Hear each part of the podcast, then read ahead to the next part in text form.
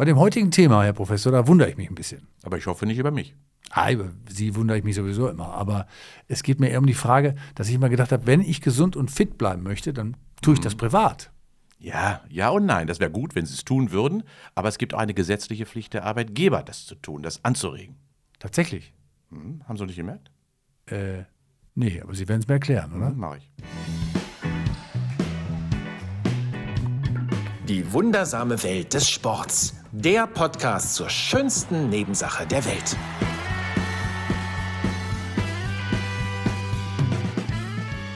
Aloha, die wunderbare Welt des Sports ist da und heute geht es um eine Geschichte aus der Vergangenheit von Herrn Grossmann. Das bin übrigens ich, das, äh, Professor Inge Vobis ist auch dabei. Guten Tag. Guten Tag, Herr Grossmann. Von welcher Vergangenheit? Ich habe schon Angst. Was Sie Ich habe eine Vergangenheit, wussten Sie das? das wusste ich, habe ich. Die kann ziemlich dunkel sein, glaube ich. Ja, und äh, an meinem Gesicht sehen Sie deutlich, dass ich eine Vergangenheit habe, Ja. weil äh, das ist schon länger vor Ort und Ja. das sieht man auch, ne? Hm, Macht nichts. Nee, das macht nichts, genau. Ich ähm, habe mich äh, früher immer mal ähm, äh, auf den Fußballplätzen rumgedrängt, war ein kleiner Junge, im Ruhrgebiet hat man ja Fußball gespielt. Und tatsächlich hat mich mein Vater öfter mal mitgenommen.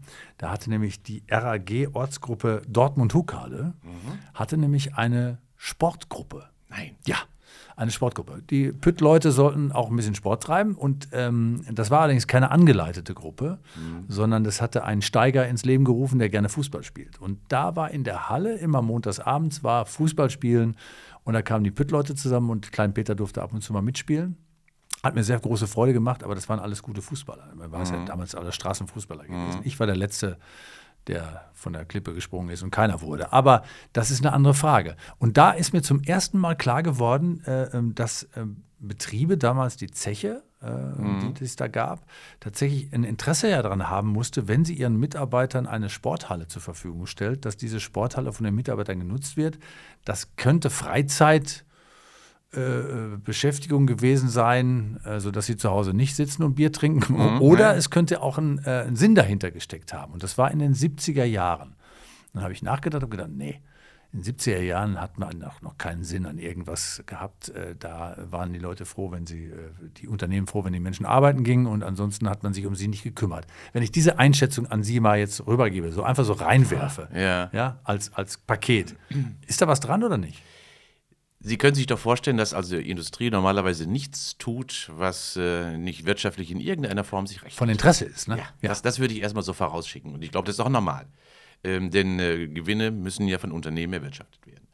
Und die haben gerade in der Zeit der Industrialisierung, und in dieser Zeit befinden wir uns ja, da war es schon ein bisschen Post, es fing ja viel früher an, in den 50er Jahren wahrscheinlich schon mit dem Wiederaufbau, haben Unternehmen es sehr, sehr ernst genommen, auch mit der Leistungsfähigkeit und Gesundheit ihrer Mitarbeiter. Warum? Damals war ja noch eine etwas andere Belastungssituation dort. Erstens körperlich sehr aktive Menschen. Zum Zweiten hatten die teilweise eine Sechs-Tage-Woche. Und äh, also 45 bis 50 Stunden war ja völlig normal als Arbeitswoche, äh, wo wir ja heute weit von entfernt sind. Aber wir arbeiten ja auch anders.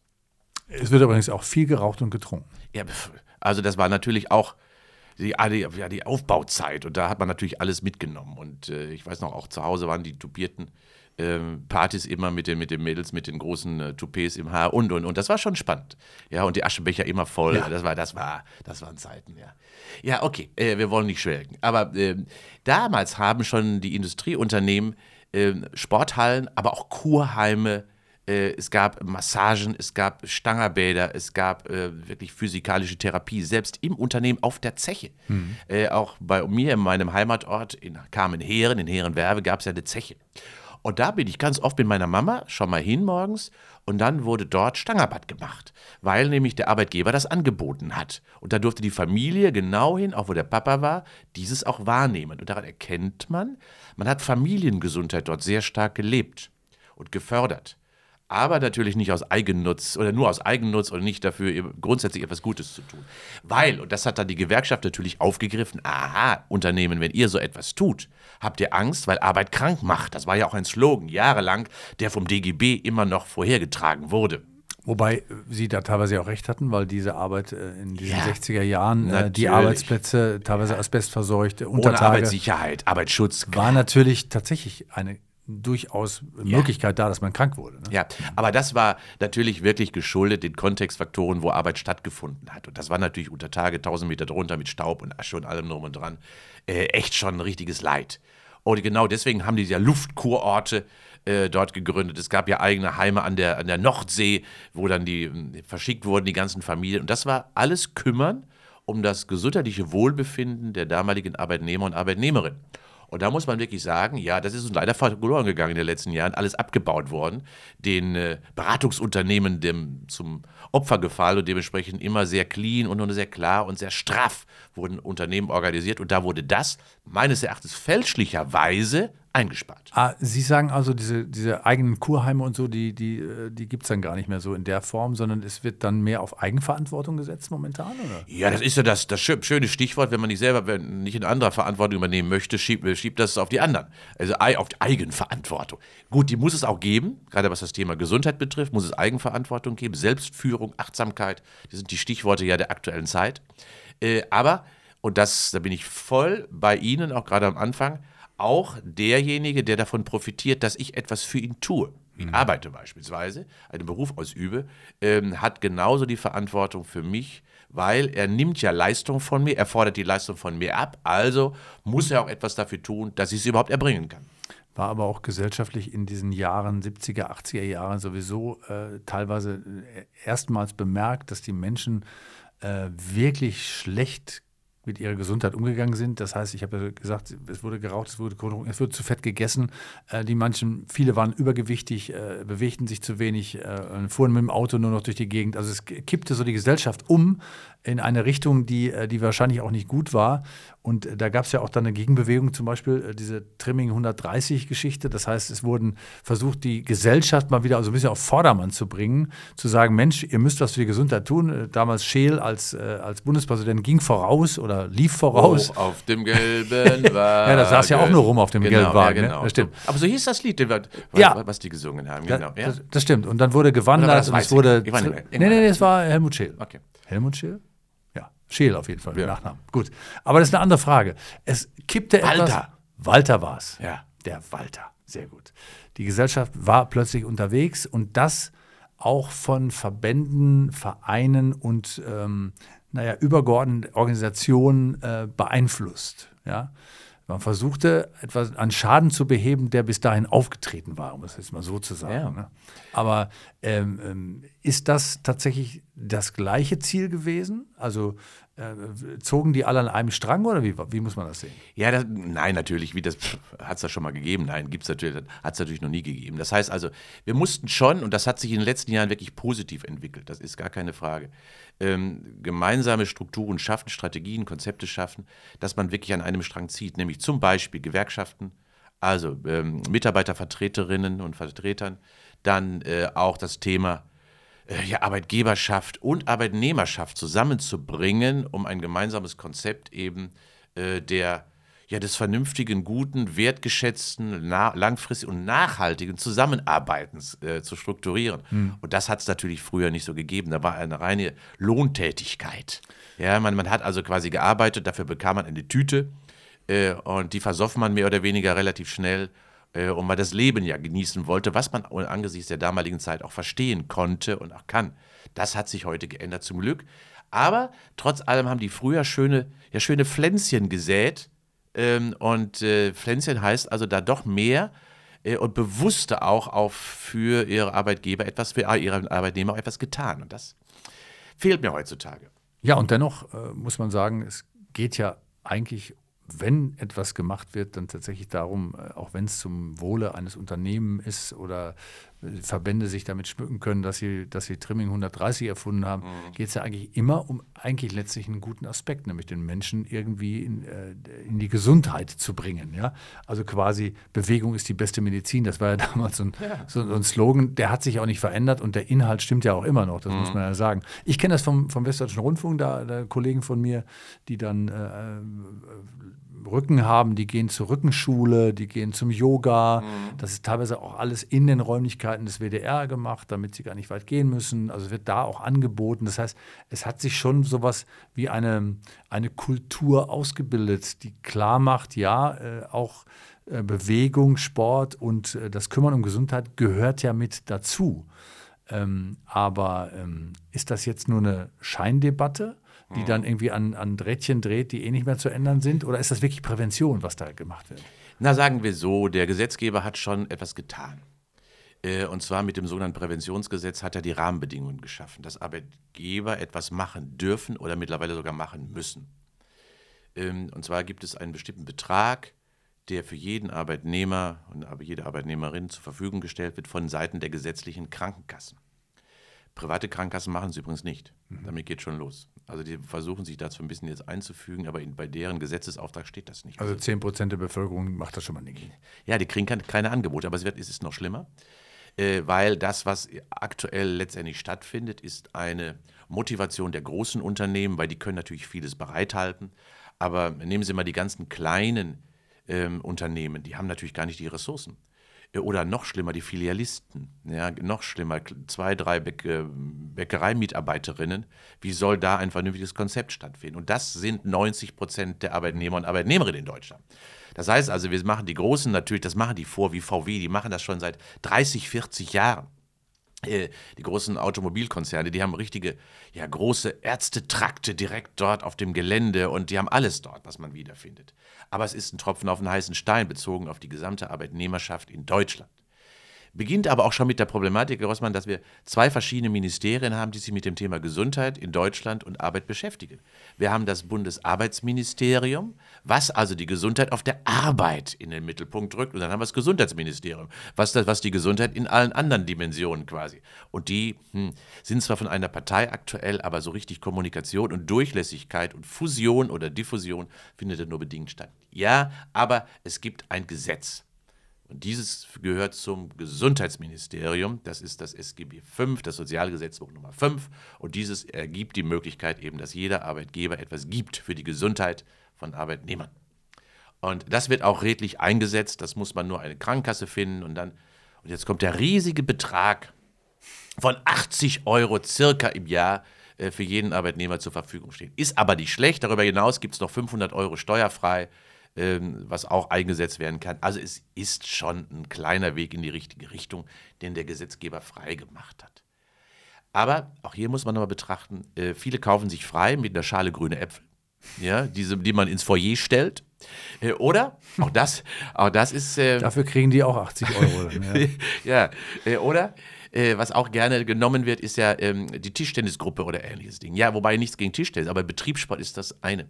Aber Gesundheitssport, Prävention, Ernährungsberatung ist ja viel komplexer. Personalführung, Organisationsentwicklung. Das gehört hier alles mit dazu. Wenn wir über Gesundheit für und Förderung von Arbeitnehmerinnen reden, dann ist das ja eben eine, eine Unternehmensphilosophie, die dahinter steckt und eben nicht nur, ich mache mal eben eine Betriebssportgruppe. Auch wichtig. Und das, das heißt also, dass man Maßnahmen während der Arbeit ergreifen muss, wie Sie gerade vom WDR berichtet haben, nach der Arbeit unmittelbar oder in der Freizeit. Und das alles zum Beispiel über Kooperationsverträge mit Fitnesseinrichtungen gibt es ja, mhm. äh, die Unternehmen haben. Wenn man das so 24-7 ein bisschen betrachtet, dann hat der Arbeitgeber schon Möglichkeiten, hier einzugreifen und etwas zu machen, äh, wenn er denn will. Aber die kleinen und mittelständischen haben es bisher noch nicht in Deutschland richtig umgesetzt. In anderen Ländern, respektive Asien, gibt es das ja auch schon sehr professionalisiert. Da wird ja in den Betrieben sozusagen eine kollektive Pause gemacht, wo dann alle Mitarbeiter äh, an sportlichen Aktivitäten äh, teilnehmen müssen, glaube ich sogar. Äh, wo das dann anders ist, das ist ja, hat ja keine Freiwilligkeit wie, wie in Deutschland auch. Denn wenn man mal ganz ehrlich ist, äh, jeder, der es nicht will, braucht es ja nicht machen. Ne? Ja, und das, das merken ja auch die, ähm, die gesetzlichen Krankenkassen, die da immer Statistiken drüber führen es ist in der Tat so, dass sowieso die Menschen, die affin sind zu diesem Themenbereich, äh, sich auch dort einfinden und alle anderen eben nicht. Und aber die hätten es am nötigsten. Die mhm. kann man nicht ansprechen, weil, und das äh, allein das Thema betriebliche Gesundheitsförderung, das ist ja nicht sexy. Ja, da geht man ja nicht hin. Ähm, und vor allen Dingen, wenn dann Angebote angeboten werden, die vielleicht auch nicht äh, ja, jede Zielgruppe treffen Und die muss man ja punktgenau treffen. Und das heißt, es gibt da auch wirklich in der Kommunikation, im Marketing, ähm, dieses, dieser Programmlichkeit noch große, große Nachholprobleme und Schwierigkeiten auch. Ja, ähm, das ist noch nicht angekommen in der Arbeitnehmerschaft. Aber vielleicht auch bei dem einen oder anderen Arbeitnehmer nicht, denn es gibt ja die Tendenz, Krankenkassen haben ja auch Studien gemacht, gerade jetzt nach Corona oder während Corona auch, ähm, sind ja tatsächlich ganz viele Menschen zur Arbeit gegangen, obwohl sie krank waren, äh, weil sie irgendwie das äh, Ganze nicht, nicht auf sich sitzen lassen wollten. Und ähm, das hat sicherlich auch ein Fachwort. Äh, haben Sie das präsent? Natürlich, Herr Grossmann. Präsentismus. Präsentismus, das heißt präsent sein. Mhm. Äh, obwohl, obwohl man es äh, gar nicht dürfte, weil man krank ist, aber man, äh, man hat das Gefühl, man könnte jetzt. Man äh, schleppt sich zur Arbeit. Ja, ja, ja. So, ja. so über, das kenne ich ja von Ihnen. Ne? Das, ähm, Sie schleppen sich zur Arbeit. Ich arbeite, das ist ja schön, dass Sie mir anerkennen, ja, ja, schon mal rüberwerfen. Das weiß ich ja, die, Sie sind da ja wirklich hart gegen sich selbst. Aber, aber, aber genau das ist ja das, das, das Problem auch. Ja, ähm, auch das führt zu Verlusten natürlich der Produktivität und auch das ist man, dem ist man nachgegangen. Aber es gibt schon, es ist schon richtig. Ähm, vielleicht mal ganz kurz zur Differenzierung. Es gibt das sogenannte betriebliche Gesundheitsmanagement, das ist viel größer, viel umfassender. Mhm. Das setzt, wie das Wort schon sagt, eine umfassende Veränderung im Unternehmen, der Unternehmensphilosophie, der Leitgedanken des Unternehmens einfach voraus. Und da ist es immer top-down. Da muss der Vorstand, äh, der Aufsichtsrat muss dem zustimmen und dementsprechend dann auch ein Konzept, ein Konstrukt, da müssen auch Personalressourcen reingegeben werden. Und dann geht es an die Organisation, an die Personalentwicklung und unter anderem gibt es dann auch Maßnahmen in Form des Sports, in Form des Betriebssports und, und, und. Aber es ist eine Philosophie, Gesundheitsförderung, Leistungserhaltung und vor allem ja Wohlbefinden, Lebensqualität rund um das Thema Arbeit einfach weiterzuentwickeln. Und dazu gehören eben auch neue Arbeitszeitmodelle, dazu gehört das Bereitstellen vielleicht von, von äh, ja, Betriebsfahrrädern und alles Mögliche, was darunter fällt. Und dann gibt es das kleinere Konstrukt der betrieblichen Gesundheitsförderung. Und diese ist eben gesetzlich äh, über das SGB V beim Gesundheitsministerium angesiedelt. Und da geht es echt nur in der Tat um Prävention. Bewegung, Ernährung und Regeneration, das sind die Themen, die dort im Mittelpunkt stehen. Und da ist das Präsentismus-Thema ein Thema. Und gerade in den letzten Jahren haben Sie es angesprochen, das Thema psychische Gesundheit ist dort mhm. aufgepoppt. Natürlich läuft das Thema Rückengesundheit seit vielen Jahrzehnten immer mit, die Rückenschule, die Sie angesprochen haben.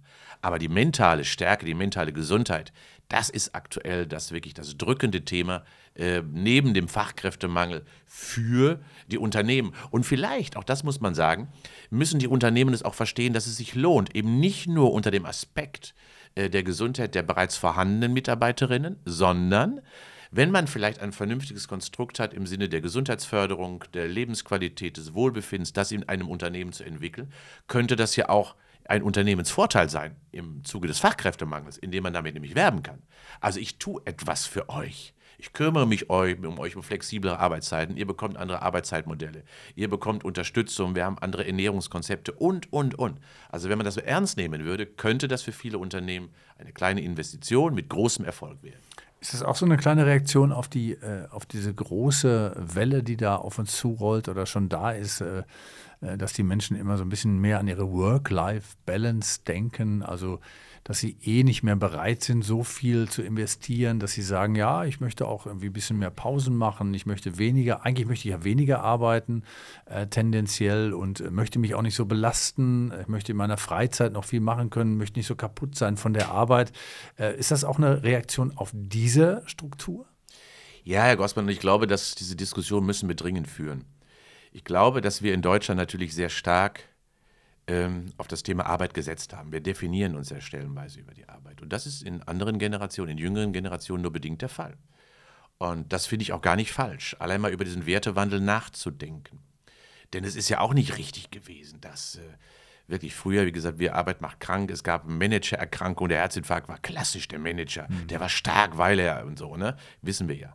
Ähm, und auch das dann in Rente gehen war für viele ja dann, um Gottes Willen, was mache ich denn dann? Und das ändert sich zum Glück in die Denkweise in der jüngeren Gesellschaft.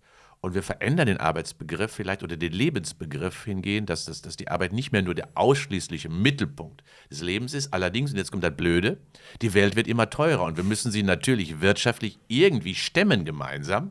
Und das heißt also, wir müssen Konstrukte finden, wo beides miteinander vereint ist. Und es kann auch nicht auf die andere Seite komplett kippen, sondern wir müssen produktiv als Gesellschaft bleiben und gemeinsam produktiv heißt Leistung erbringen. Auch Belastung schon mal zulassen.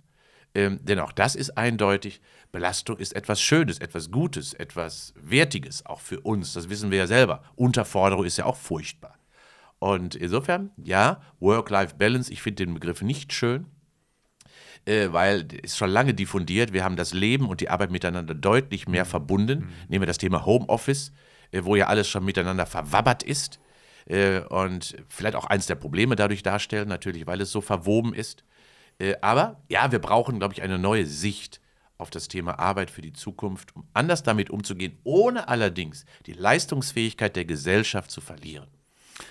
Ja, das ist eine gesellschaftliche Großaufgabe. Das ist, äh, klingt auf jeden Fall danach. Und es klingt äh, irgendwie so ein bisschen, was Sie so erzählen danach, dass es dass vielleicht auch nicht nur die, die gesundheitlichen Aspekte körperlicher Art irgendwie äh, extremer berücksichtigt werden müssen, sondern tatsächlich auch, Sie haben es angesprochen, die psychischen Belastungen. Wäre mhm. es vielleicht nicht, äh, nicht eher sinnvoll, äh, gemeinschaftliche Spielräume, ähm, einen Dartraum äh, mhm. zu schaffen, wo Menschen auch zusammenkommen, äh, unabhängig von der Arbeit, um sozusagen einfach nur den, den Sozi soziologischen Gedanken zu fördern. Wir, wir sind hier zusammen, wir sind eine, ein Laden und wir spielen auch mal was zusammen und mittags irgendwie können wir uns frei bewegen mhm. und so.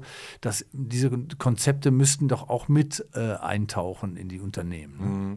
Ja, da spielen Sie auf eine wichtige Frage an. Ich glaube, wir müssen uns, ähm, wenn Sie sich mal die aktuellen Sozialräume anschauen, dann ist das ja furchtbar, was da stattfindet. Und da brauchen wir wirklich neue Konzepte des Wohlfühlens und auch des mehr Lebensräume mhm. schaffen. Und das ist, glaube ich, das wichtige Wort, dass wir Lebensräume schaffen, die mit Arbeit verknüpft sind. Äh, wo ich auch gerne hingehe, wo ich auch meine Freunde treffe, Kommunikation mache. Und es ist ja in der Tat auch so, dass sich ja soziale Strukturen sehr stark auch durch den Arbeit und Beruf prägen. Aber wir dürfen nicht aus dem Auge verlieren. Und das ist mir ganz wichtig. Äh, wir haben eine sehr starke Homeoffice-Diskussion gerade und neue Arbeitsmodelle. Es gibt aber Arbeiten in unserer Gesellschaft, die haben das nicht.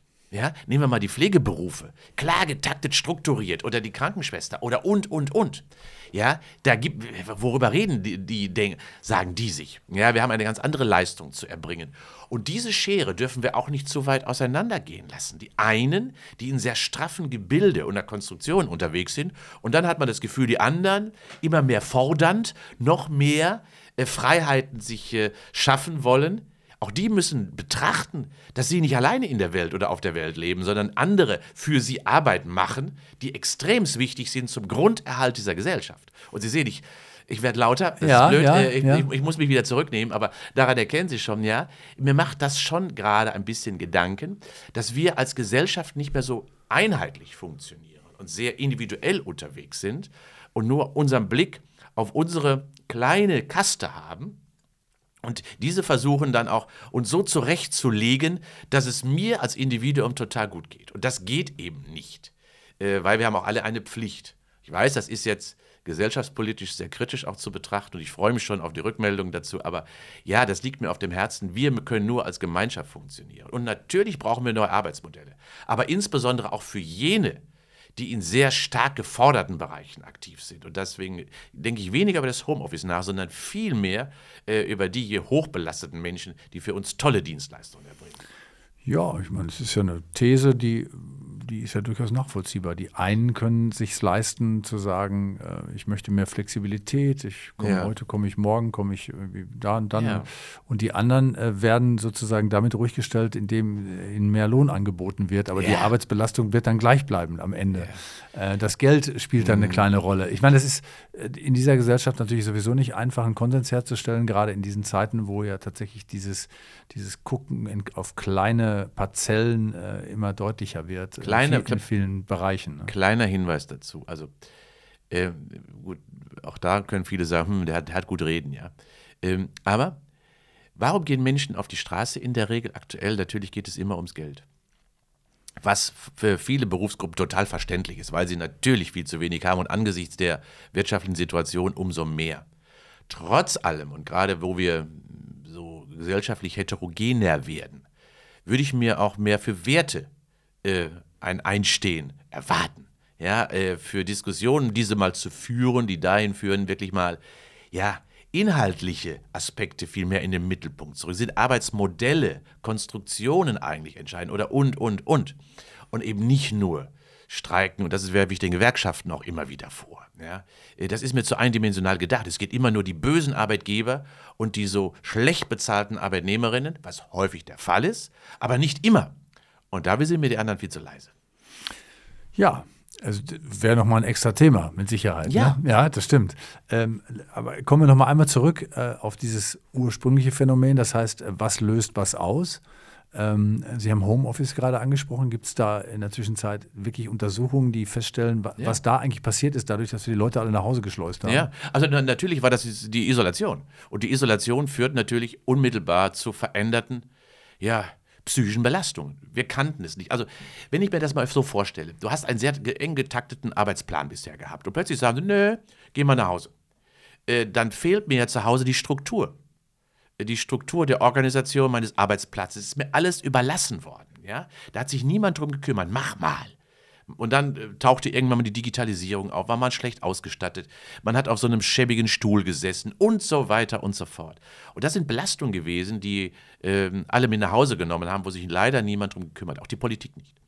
Und dementsprechend ist Homeoffice zu einer zusätzlichen Belastung geworden. Aber ich gebe mal ein kleines Beispiel, wie man das lösen könnte. Warum geht man nicht selber morgens wieder zur Arbeit? doch total einfach. Oder man geht abends nach Hause. Ja? Man verlässt das Haus mal, kriegt man Struktur. Man macht einen Feierabend. Herr Grossmann, erinnert sich nochmal dran, was das für ein schöner Begriff ist? Feierabend. Man hat wirklich einen harten Bruch gemacht. Da war nichts mehr danach. Ja, da einen harten Bruch. Und das mhm. war gut so. Also, das Allerwichtigste ist, glaube ich, und das würde vielen im Homeoffice helfen, Struktur. Klare Struktur. Und da geht auch kein Blatt Papier dazwischen. Ja, klare Struktur heißt Zeitstruktur äh, und vor allen Dingen auch ja sich selber mal Freiräume zu schaffen, wie ich gerade gesagt habe. Geh doch morgens zur Arbeit. Geh mal aus dem Haus, Viertelstunde, kommst wieder nach Hause und dann kochst du den Käffchen und legst los. Aber das ist äh, auf der anderen Seite aber auch ein Produkt aus dieser Zeit, dass Homeoffice jetzt quasi auch unter Work-Life-Balance fällt, weil Menschen sagen, oh, wenn ich zweimal in, der Woche gar nicht mehr eine, zur Arbeit fahren muss, dann mache ich alles von zu Hause. Dann habe ich es ein bisschen entspannter. Das könnte ich mir auch gut vorstellen. Das ist ja quasi auch ein Resultat aus der Geschichte. Könnte man auch positiv sehen. Ja. Finde ich auch total klasse. Vielleicht machen große Unternehmen sogar, ich weiß, da sind einige unterwegs, dezentrale Arbeitsstrukturen. Das heißt also, große Konzerne, die ja ähm, irgendwo platziert sind, warum, und die haben ja ein großes Einzugsgebiet von Arbeitnehmern und Arbeitnehmerinnen, warum macht man nicht kleinere Büros dort, wo die Menschen leben? Ja? Nehmen wir mal das, das Thema Köln. Wenn wir doch als Stadt äh, zum Beispiel in Euskirchen, in Erftstadt, in Lechenich oder wie auch immer, dort in der Umgebung zum Beispiel kleinere Büros haben, fahren die Fahrzeiten weg, die Menschen treffen sich mit ihrem sozialen Umfeld, äh, die Work-Life-Balance ist viel einfacher wiederhergestellt, entstehen nicht mehr Kosten, ganz im Gegenteil sogar. Wir haben in den großen Ballungszentren Freiräume wieder äh, geschaffen. Und das heißt also mal andere Konstrukte der Dezentralisierung hier auch wieder zuzulassen, das fände ich mal ein schönes Modell, über das man mal nachdenken sollte. Gibt es einer, was mich mal interessieren würde, ist, ist das eigentlich ein Gegensatz, wenn man in einer Sporthochschule Professor ist?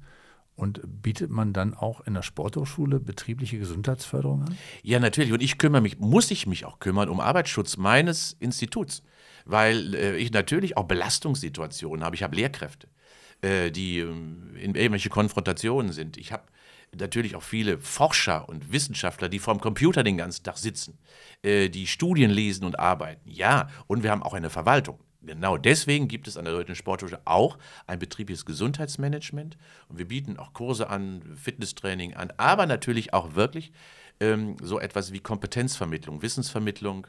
Wir lernen auch auch das Thema Achtsamkeit ist bei uns ein wichtiges Thema. Aber wir haben sogar auch betriebliches Eingliederungsmanagement, sodass wir uns mit leistungsgewandelten Arbeitnehmerinnen und Arbeitnehmern beschäftigen, die wir aber, jetzt kommt wieder ein schönes Wort, zur Teilhabe befähigen wollen. Und Teilhabe ist auch vielleicht nochmal gesetzlich ein Wort. Das ist SGB 9, Arbeitsministerium. Äh, das befähigt zur Teilhabe am Leben, am gesellschaftlichen Leben. Und da ist die Arbeit bei uns ein wichtiger Faktor. Und das versuchen wir zu realisieren. Ich habe eine kleine Anekdote dazu.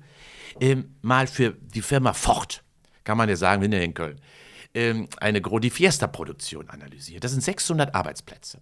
Und Ford hatte damals ein sogenanntes Terrain für Schonarbeitsplätze. Dort waren also jene Arbeitnehmer und Arbeitnehmerinnen, die nicht mehr in die normale Produktion integriert werden konnten. Da wurde Kaffee gekocht, die Halle gefegt. Das aber waren 150 Menschen. Ganz schön viel, muss man sich mal vorstellen. 150 Menschen waren nicht mehr im Produktionsprozess unterwegs. Ford war aber so kulant, also die bleiben bei uns. Und dann haben wir uns die Fähigkeit dieser Menschen angeschaut, mit Übersetzern, weil viele Türkinnen und Türken auch mit dabei waren, dort Ford war klar.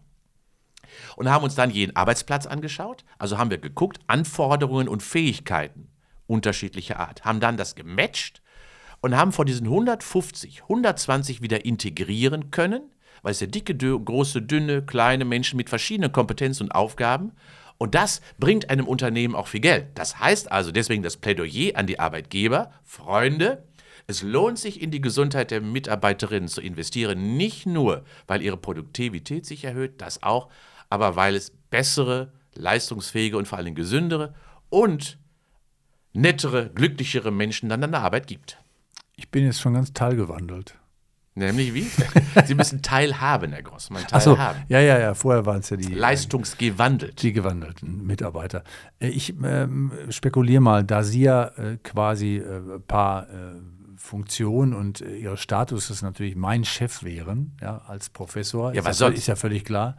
Äh, Gucke ich jetzt mal auf die Uhr. Wir haben jetzt 30 Minuten miteinander Ui. geredet. Da ist doch jetzt, hätte ich jetzt eine Pause, ne, oder? Sie brauchen eine Pause. Das ist auch richtig, weil das ist Gesundheitsförderung par excellence. Ja, dann gehe ich aber jetzt in die Pause und esse ich mir ein schönes Frikadellenbrötchen. Ja, Sie haben es verstanden. Ich habe es mir gedacht. Mhm.